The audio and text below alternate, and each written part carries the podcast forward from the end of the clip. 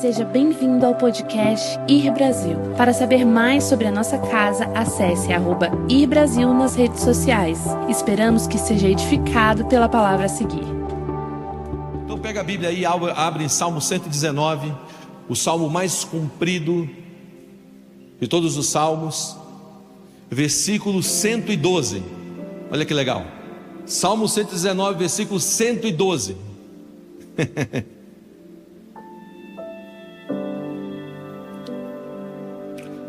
Estão prontos? Vocês estão aí, gente? Esse ano eu vou estimular vocês a gritarem aqui na igreja. Ainda mais. A gente é pentecostal. Canela de fogo.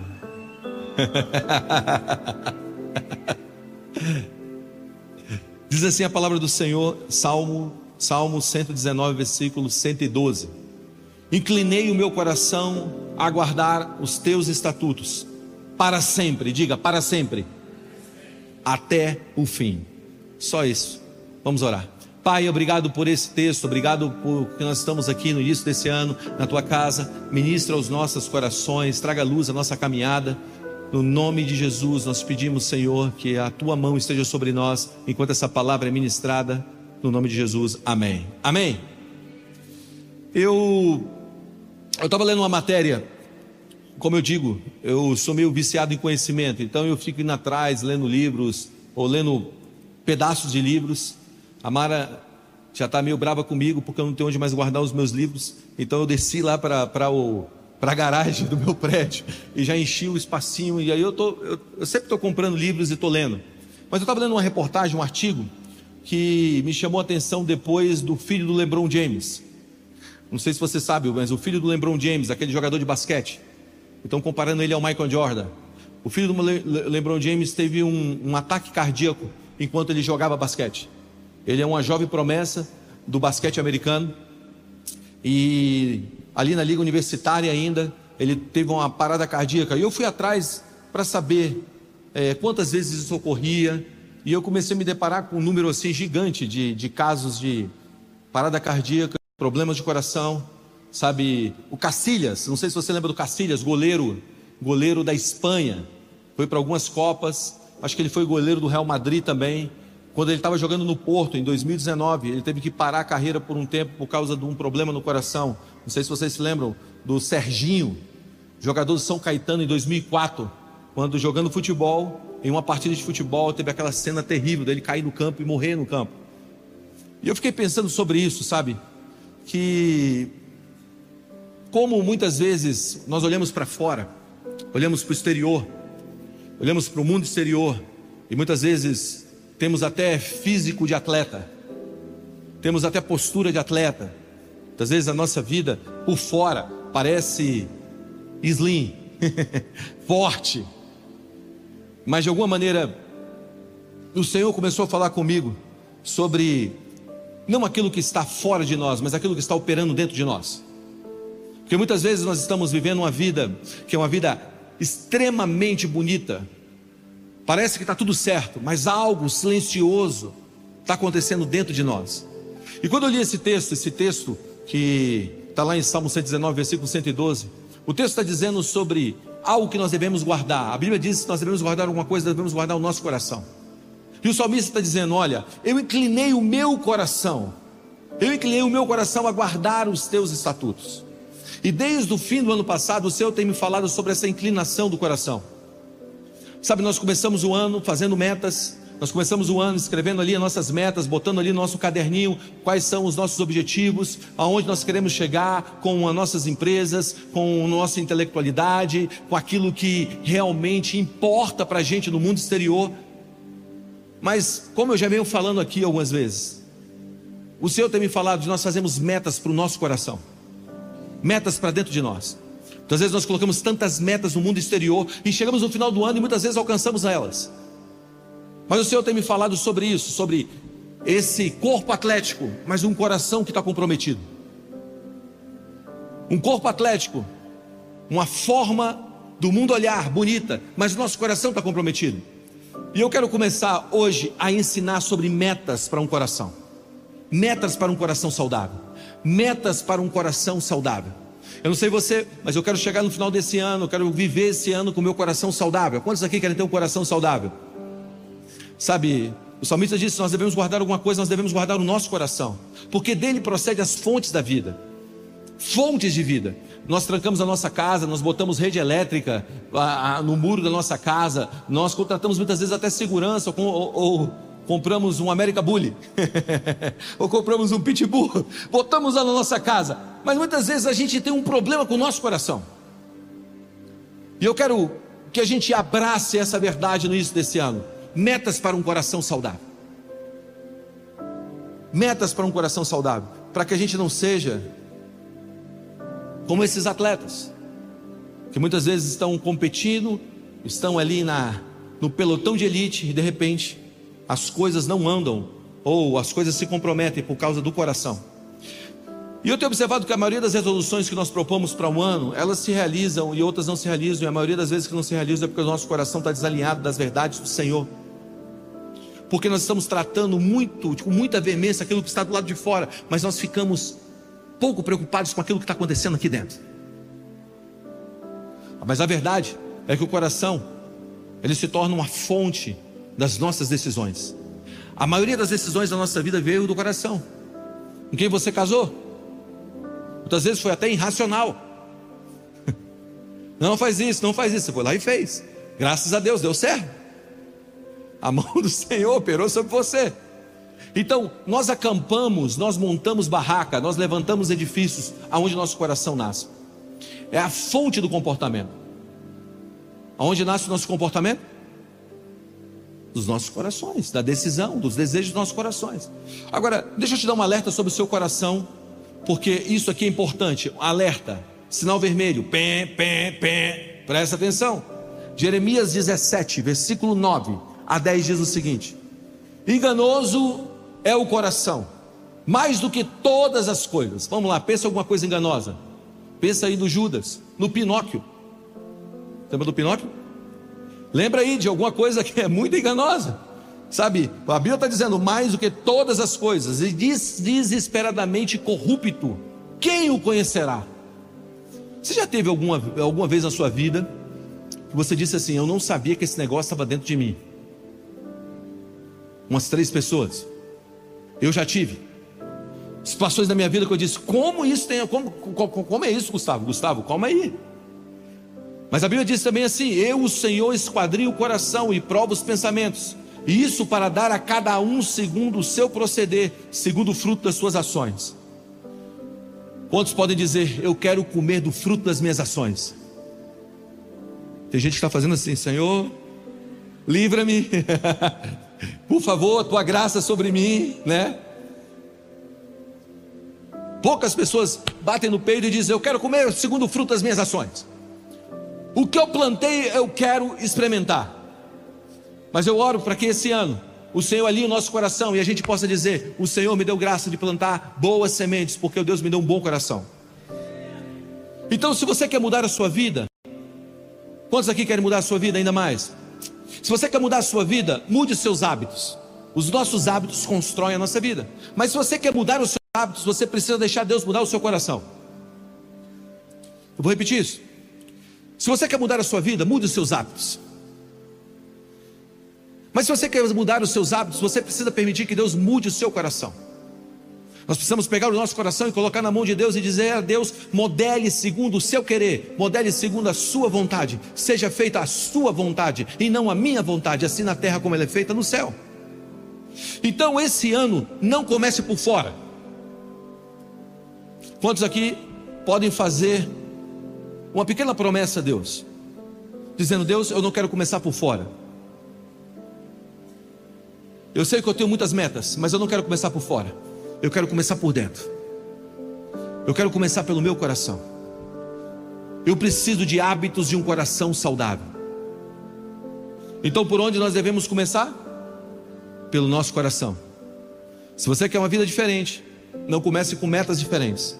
Comece por um clamor, para que Deus te dê um coração diferente. Se você quer uma vida diferente, não tente mudar os seus hábitos. Peça para Deus mudar o seu coração e Ele vai mudar os seus hábitos. Porque muitas vezes nós estamos tentando forçar algo que nós não temos força para mudar. Alguém aqui já tentou empurrar, empurrar uma carreta? Certamente você não tem força para empurrar uma carreta. Você não tem força para mudar muita coisa que está acontecendo na sua vida. Mas eu digo para você: aquele que entrega o seu coração a Deus e não confia mais no seu coração serão como os montes de Sião, que não se abalam, mas permanece para sempre. Se você entregar o seu coração a Deus hoje, se você confiar, se você tiver a, a coragem de dar o seu coração a Deus e dizer: Deus, muda o meu coração eu te garanto que as suas metas, grande parte delas, serão afetadas pelo um coração diferente.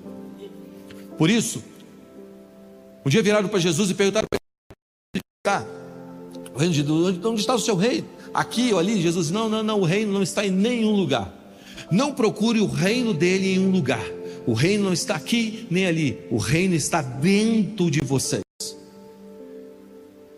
Então, de alguma maneira, aquilo que está acontecendo dentro de nós irá refletir fora de nós. Aquilo que está operando dentro de nós irá, irá, irá, irá ser reproduzido para fora de nós. Fora de nós. O Senhor, o Senhor tem um alvo nesse ano.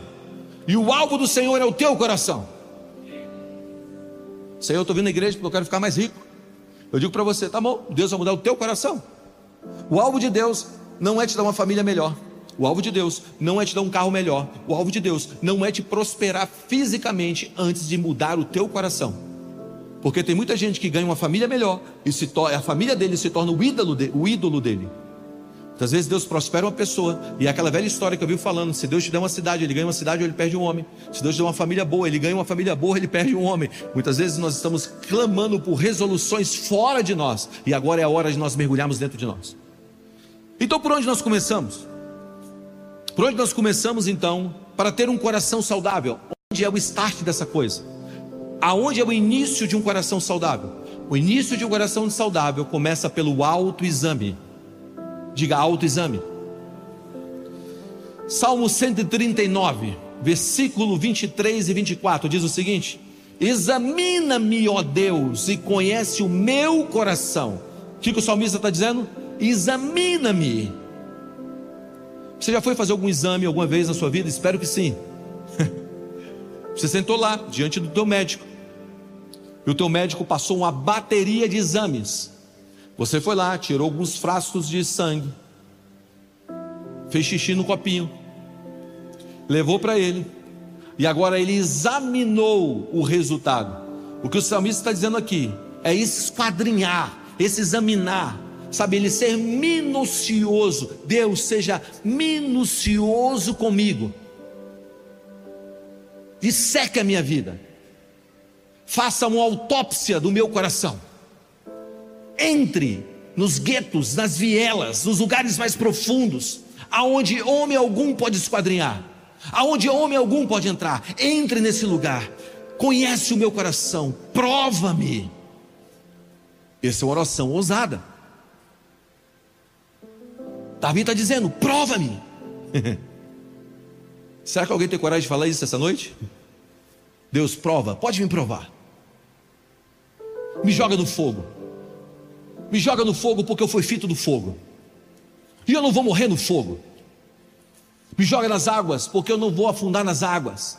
O Senhor me fez leve para andar sobre elas. Prova-me e vê os meus pensamentos. E eu gosto dessa parte do versículo 24 Mostra-me se há em mim algo que te ofende. Mostra-me, esquadrinha o meu coração. Mostra se há algo em mim que te ofende. Tem algo no meu coração que está te ofendendo? E conduza-me à resolução do salmista. Conduza-me pelo caminho eterno. Vamos dar um aplauso ao Senhor por esse texto. Ele já pregou.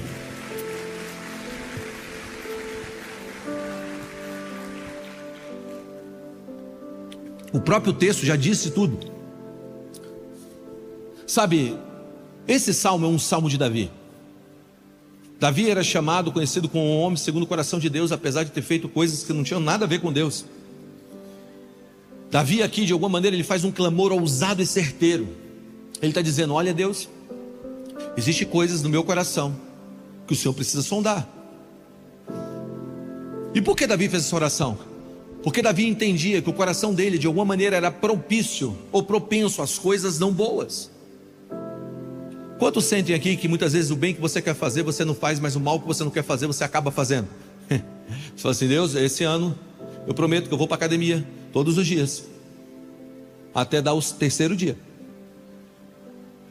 Deus, eu prometo, eu prometo que eu vou comer certo, até você ir numa festa de criança. E tem aquele monte de docinho na tua frente, né? Aí você esquece que o que é um tentador. Você diz, Deus é bom comigo, né? De alguma maneira nós precisamos entender que o bem que a gente quer fazer, a gente não acaba fazendo, mas o mal que a gente não quer, a gente acaba executando. Então Davi percebia isso e pediu para Deus sondar o coração dele, sondar as atitudes dele. Salmo, Salmo 36, versículo 1 diz o seguinte: O pecado do ímpio sussurra o seu coração, ele não tem menor temor do Senhor, em sua cega presunção, não percebe quão grande é a sua perversidade. Por isso, por entender que o nosso coração ele é propício a coisas que não são legais, por entender que o nosso coração muitas vezes é uma fábrica de ídolos, como dizia um dos pais da fé, o coração do homem é uma fábrica de ídolos. Nós precisamos provar o nosso coração constantemente à luz da palavra. Nós precisamos adotar um estilo de vida de autoexame. Agora não é autoexame segundo o parâmetro do fulano de tal. Não é autoexame segundo o parâmetro do Beltrano de tal, é um parâmetro segundo a palavra. Diga a palavra. A palavra é um prumo, ele é um balizador dos nossos desejos e motivações. Então o que a gente precisa? Viver o que diz Salmo 119, versículo 11: Guardei a tua palavra no meu coração para não pecar contra ti. A vida, a vida de vencer pecados está no guardar do coração. Agora, o auto-engano, o auto-engano, teve quando a pessoa se engana?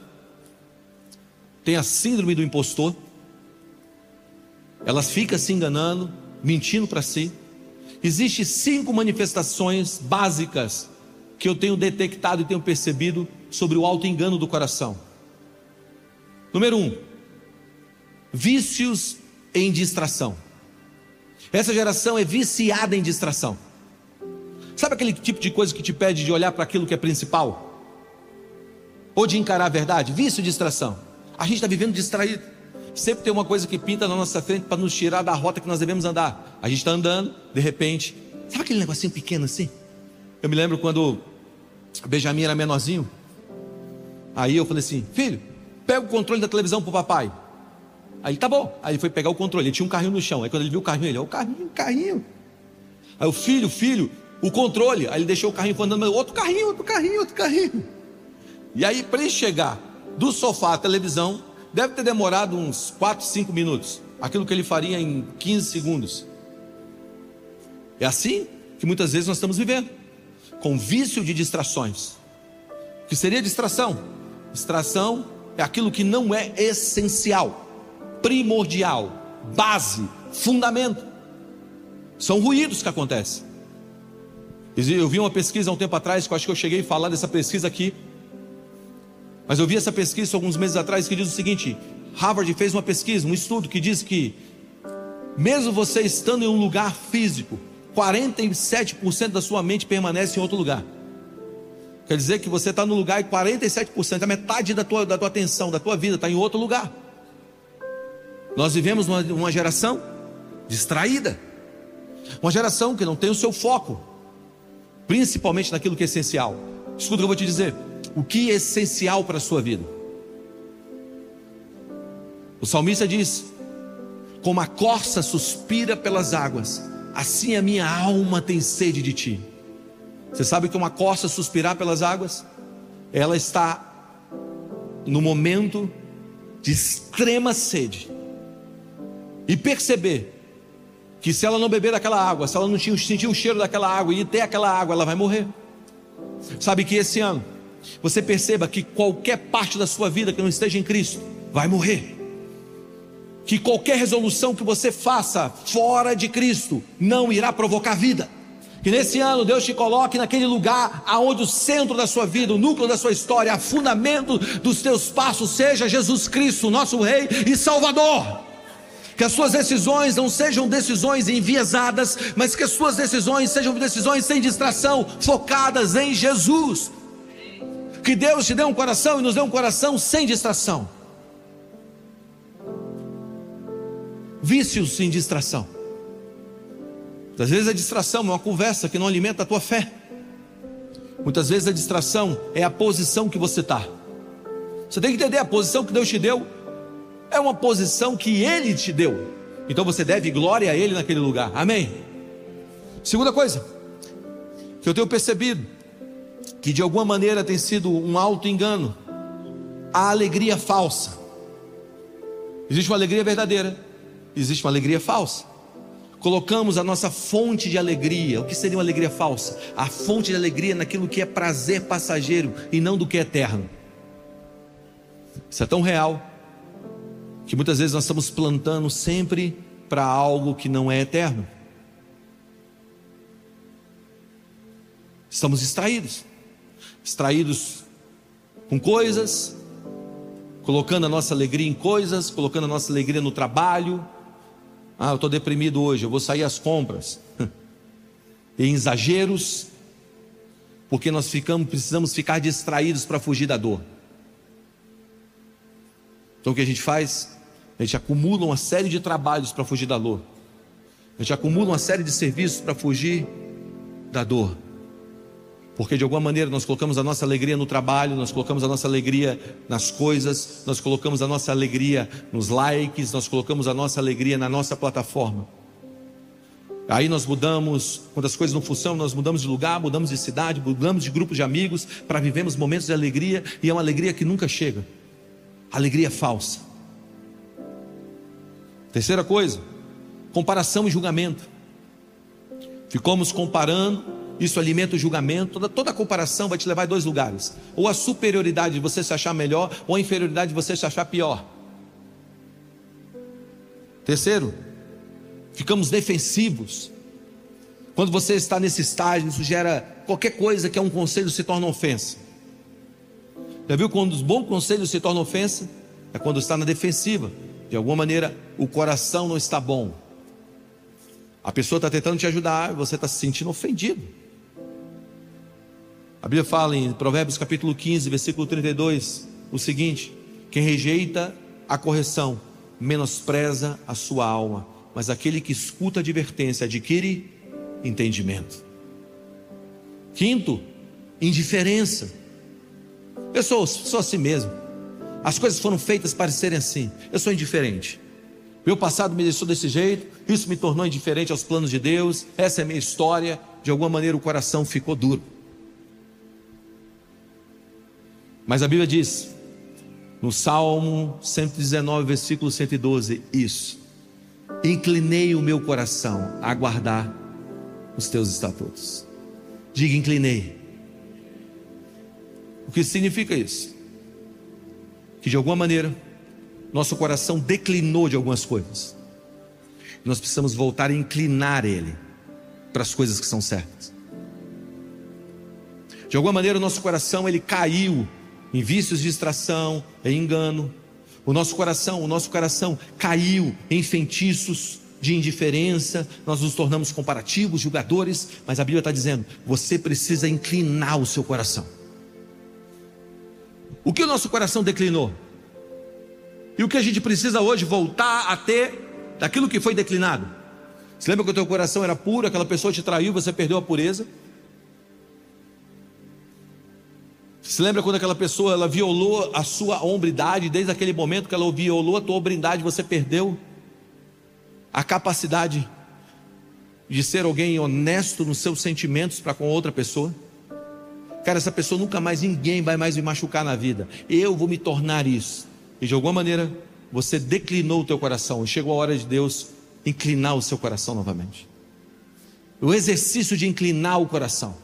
Nosso coração caiu para algumas coisas e agora Deus quer trazer nosso coração de volta para aquilo que é verdade, para aquilo que é a rocha. Amém.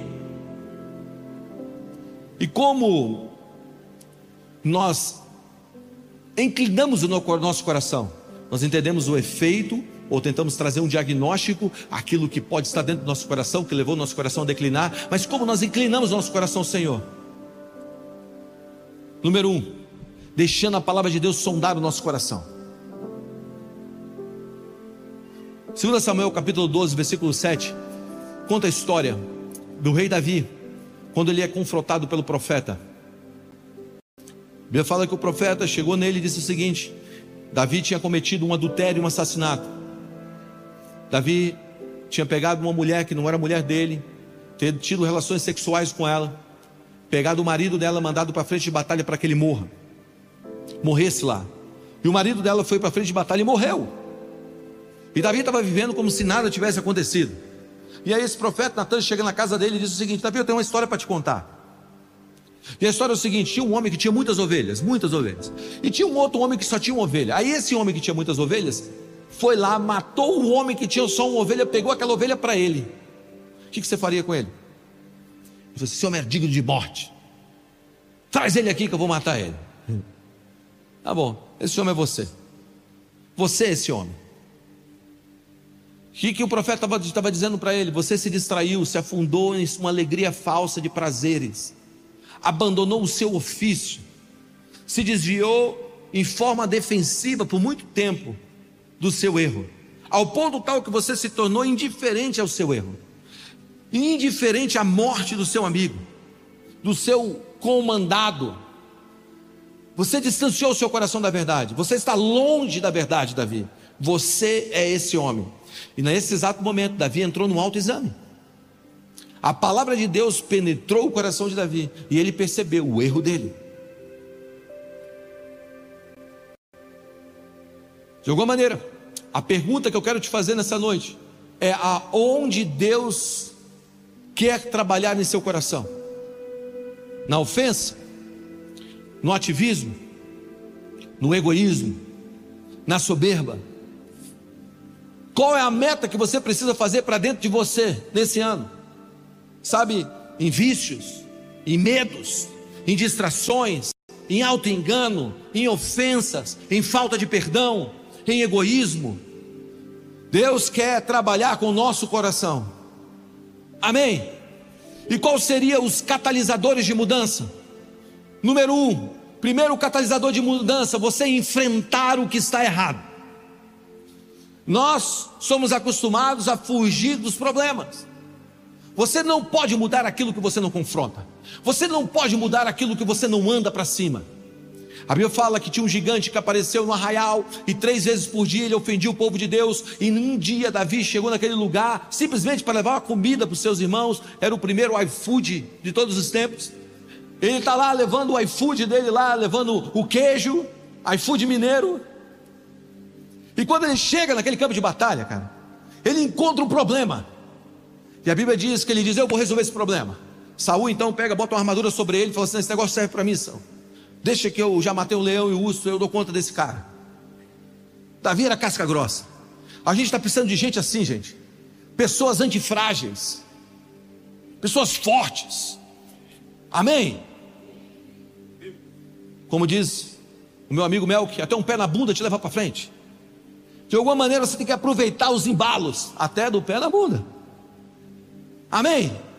A gente está precisando de pessoas que não ficam chorando quando as coisas não funcionam. Precisa de pessoas que levantam, levantem de manhã e digam: Eu vou para o campo de batalha. E foi o que Davi fez. Davi se levantou naquela manhã e quando ele entrou e encontrou aquele problema, ele disse: Eu vou enfrentar esse gigante. E quando ele entra no campo de batalha, pensa nisso. Um gigante tarimbado de guerras, tarimbado de batalhas, armado, protegido. E a Bíblia diz que ele não esperou o gigante ir até ele, ele correu até aquele gigante, ele correu para confrontar, ele enfrentou o problema. Eu sei que talvez você esteja com medo esse ano, talvez você esteja vivendo um ansioso por coisas que estão aí por pouco vir, mas não deixe isso crescer dentro de você, enfrente, enfrente os medos, em frente, em frente à ansiedade, em frente. É hora de você levantar, sacudir o pó e dizer: Eu vou enfrentar os problemas, porque Deus está comigo. Se Deus é por mim, quem será contra mim?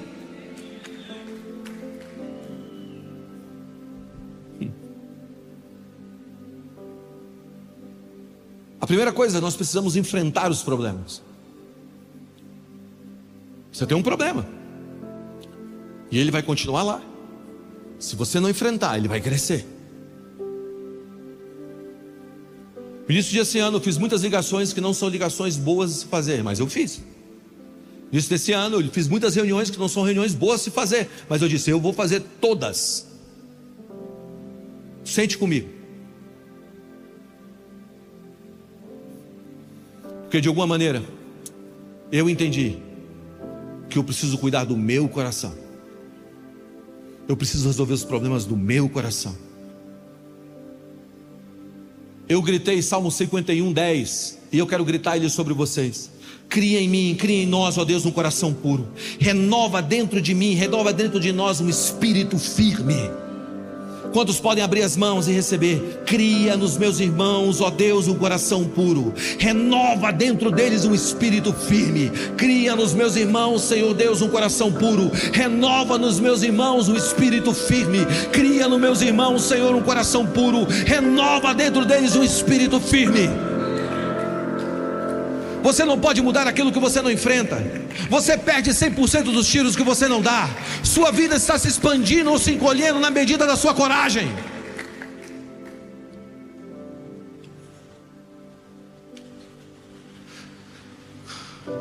O famoso explorador Cristóvão Colombo dizia o seguinte: Você não pode atravessar o oceano até que você tenha coragem de perder a vista da costa.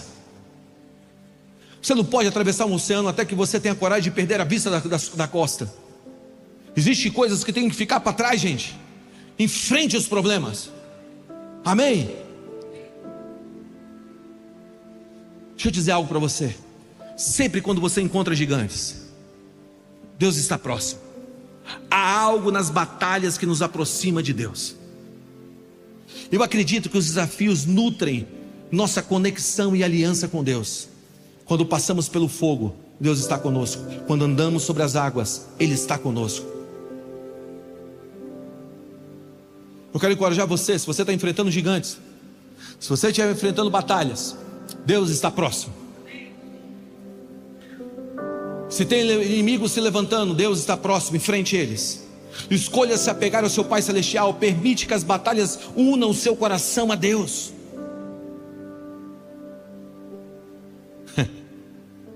Estou pronto, Deus. Quantos podem dizer, eu estou pronto, Deus? Mantenha a coragem, seja ousado e continue pressionando. Sei que Ele está com você. Eu oro para que a presença de Deus, você sinta a presença de Deus com você. Eu vou voltar a repetir. Sempre quando encontramos gigantes, Deus está próximo. Há algo nas batalhas que nos aproximam de Deus. Você já observou? No meio das guerras, parece que Deus está coladinho com você. Eu lembro que meu pai está sentado aqui, abril do último ano. Ele estava lá na UTI, deitado na cama. E eu me lembro que chegou uma notícia, essas notícias que chegam né, da UTI, né? É uma boa e uma ruim uma boa, três ruins. e assim a gente vai lutando. Eu me lembro um dia que chegou uma notícia muito ruim. Mara, estava eu e Mara em casa sozinho. Eu entrei para o quarto. Eu botei um CD chamado Peace. E eu fiz uma oração, Senhor, deitado ali na minha cama, o quarto escuro. Eu falei, Mara, deixa eu ficar sozinho por um pouco. Eu comecei a orar dizendo, Senhor, eu te amo tanto. Independente daquilo que virá. Só quero dizer que eu quero a tua paz. A sensação era que Deus estava do lado daquela cama. Sempre quando nós enfrentamos gigantes ou atravessamos batalhas, Deus está próximo. Amém. Enfim, lembre-se que cada sacrifício faz com que a graça sobre graça se espalhe ao nosso redor graça sobre graça se espalhando. Todas as guerras, todas as lutas, todos os desafios, graça sobre graça se espalhando. Amém? Segunda coisa, com resolução do coração, entenda que Deus te deu o suficiente. Deus te deu o suficiente. Diga, Deus me deu o suficiente. Diga, Deus, o Senhor me deu o suficiente. A maioria de nós aqui acreditamos que nós não temos o suficiente. A maioria de nós sentados aqui acreditamos isso. Mas você já leu o Salmo 23? O Senhor é meu pastor e nada, diga nada, nada, nada, nada nos faltará. Mas muitas vezes nós acreditamos que nós não temos o suficiente. Sabe por quê? Porque estamos cheios daquilo que não importa e vazios daquilo que importa. Nós estamos cheios daquilo que não importa e vazios daquilo que importa. Nós estamos cheios das nossas habilidades e vazios de fé. Estamos cheios da nossa capacidade e vazios de coragem. A Bíblia diz que nós não devemos apoiar no nosso próprio entendimento, mas confiarmos em Deus de todo o nosso coração. Então, no que nós precisamos? Nós precisamos pedir a Deus que Deus abra os nossos olhos para ver tudo de uma maneira certa. Abrir os nossos olhos para ver da maneira certa. Já viu quando você está no meio de uma batalha, como aquele profeta junto com seu servo? Um exército cerca eles, segundo a Bíblia. E o exército é muito mais numeroso do que eles. Aí o servo vira e fala assim: Olha, acabou. Olha o numeroso exército que existe aí. Aí o profeta diz o seguinte: Você não sabe de nada, inocente. Os que estão do nosso lado são, é muito maior do que o que está do lado deles. Como? Olha! Senhor, eu peço que o Senhor abra os olhos. E quando os olhos daquele moço foram abertos, ele, ele viu, ele enxergou milhares e milhares e milhares dos exércitos celestiais. Você vai sair daqui nessa noite. Talvez a tua batalha seja lá fora, tem um número muito maior te esperando. Até hoje, a partir de hoje, que os seus olhos sejam abertos, que você enxergue uma numerosa multidão de exércitos celestes ao teu redor. Amém. Então, o que nós precisamos pedir a Deus que abra os nossos olhos. Quantos podem fazer uma oração comigo nessa noite, dizendo: Senhor, dê-me menos do que importa e mais do que importa. Senhor, me entregue menos daquilo que importa e muito mais daquilo que importa, para que eu perceba que eu já tenho tudo. Muitas vezes nós estamos confiando em coisas que nós não devemos confiar e perdendo a confiança naquilo que nós devemos confiar. E o que seria importante? O que é importante para nós levarmos para o próximo passo? Aquilo que diz Hebreus capítulo 12, versículo 1, 2. Portanto, uma vez que estamos rodeados de tão grande multidão de testemunhos, livremos-nos de todo o peso que nos torna vagarosos e do pecado que nos atrapalha, e corramos com perseverança a corrida que nos foi proposta está diante de nós. Mantenha os nossos olhos firmes em Jesus. Então, o que a gente precisa? Manter os nossos olhos firmes em Jesus, o líder aperfeiçoador da nossa fé.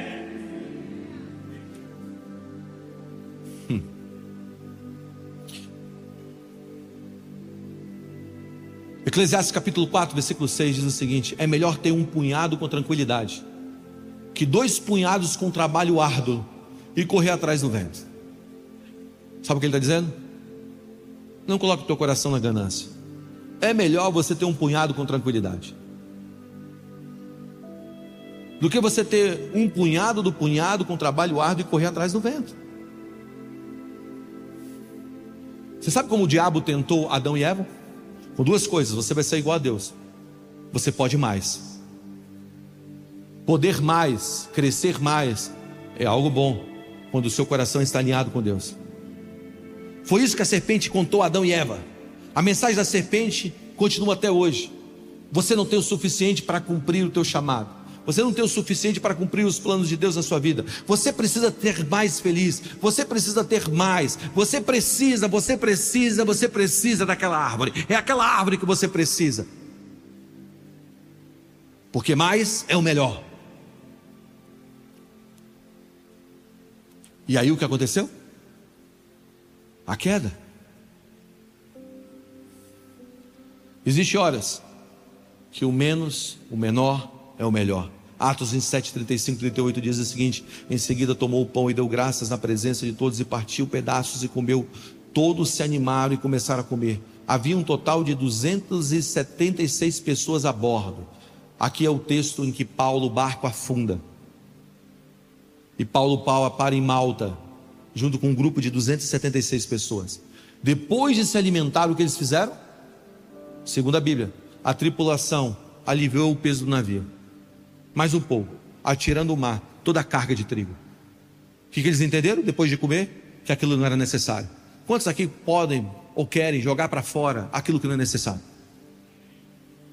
Não é necessário. Isso não é necessário para minha vida. Isso não é necessário para minha vida. Cara, é, é, é, é, essa, essa, essa mágoa não é necessária para minha vida. Cara, eu sei que aquela pessoa fez mal para mim. Não é necessário andar em rancor. Joga para fora. Não é necessário para a minha vida eu ficar lutando aquela guerra. Não é necessário para a minha vida eu ficar perseguindo aquela pessoa. Não é necessário para a minha vida eu ficar difamando. Não é necessário para a minha vida. O que é o suficiente? Suficiente é aquilo que você precisa para te levar para a tua missão. Ser, ser, ser simples é você ficar focado no suficiente. Você está comigo?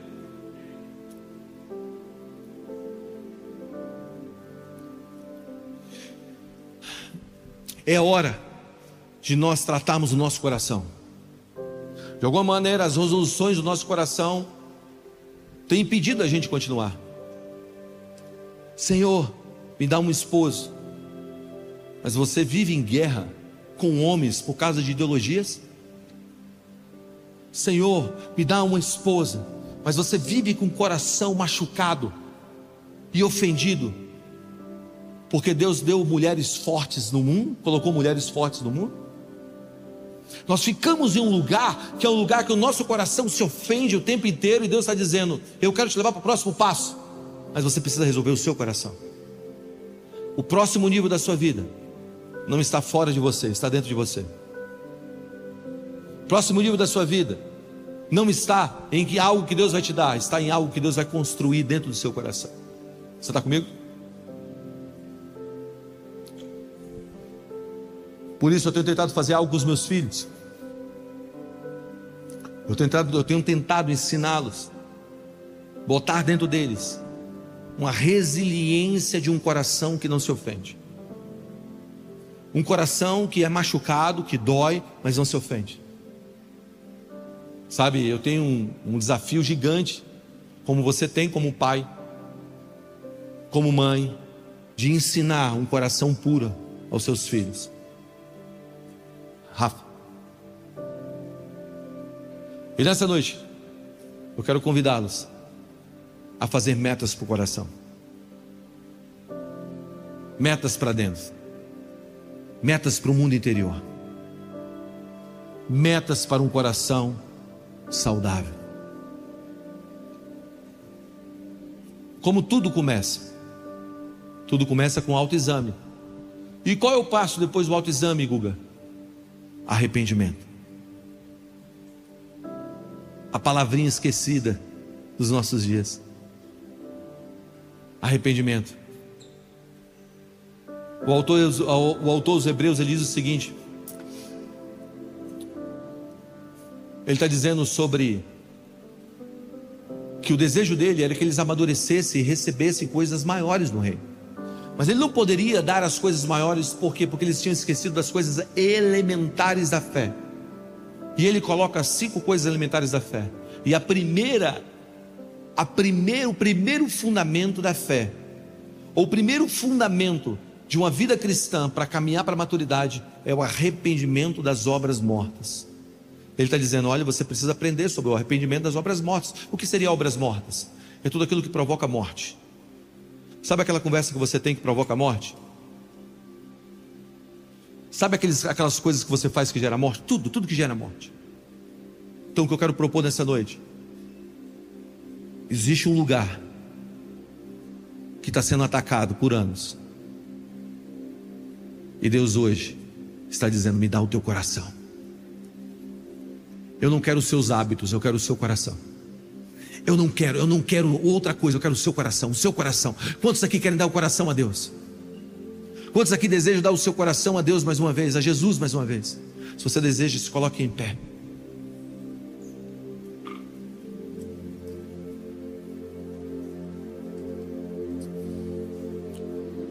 É simples.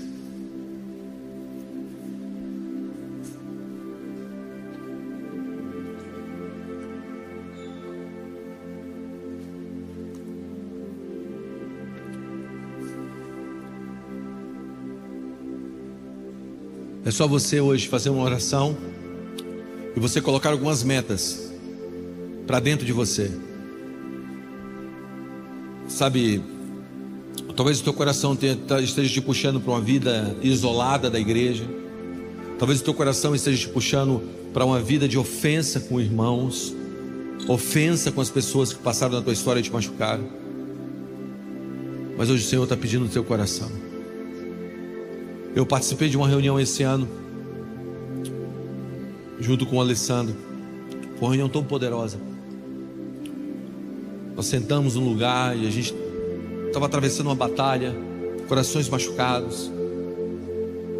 E a gente não estava ali para poder resolver, para ofender, a gente estava ali para poder abrir o nosso coração. Foi tão linda a reunião, a gente pedindo perdão, se arrependendo dos erros lavando o coração no sangue de Jesus. Sabe, a gente não precisa estar certo sempre. A gente só precisa ter um coração puro. Se a minha luta vai fazer eu perder o meu coração puro, eu prefiro ficar com o meu coração puro. Se as minhas batalhas vai ofender o meu coração ao ponto tal que vai roubar a santidade dele, eu prefiro ficar santo. E é isso que a gente precisa ter. Você não precisa entrar em todas as guerras, você não precisa entrar em todas as divididas, você não precisa batalhar todas as batalhas. Batalhe a batalha do teu coração hoje.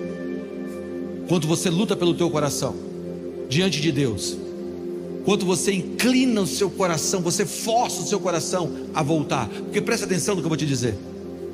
Quando eu tinha sete anos de idade, o meu coração foi para Jesus. Mas ele não ficou lá dos sete anos aos 45 que eu tenho hoje. Quantas vezes eu tive que voltar o meu coração para o Senhor? Dezenas, inúmeras vezes, centenas de vezes. Não pense que uma vez que o seu coração se inclinou para o Senhor, ele vai ficar lá. Você já viu falar em memória muscular? Você malha, você cresce. Você para de malhar, você murcha. Você malha, você cresce. Mas você tem uma memória muscular. O que você precisa fazer? Malhar novamente. Você precisa inclinar o seu coração para Deus.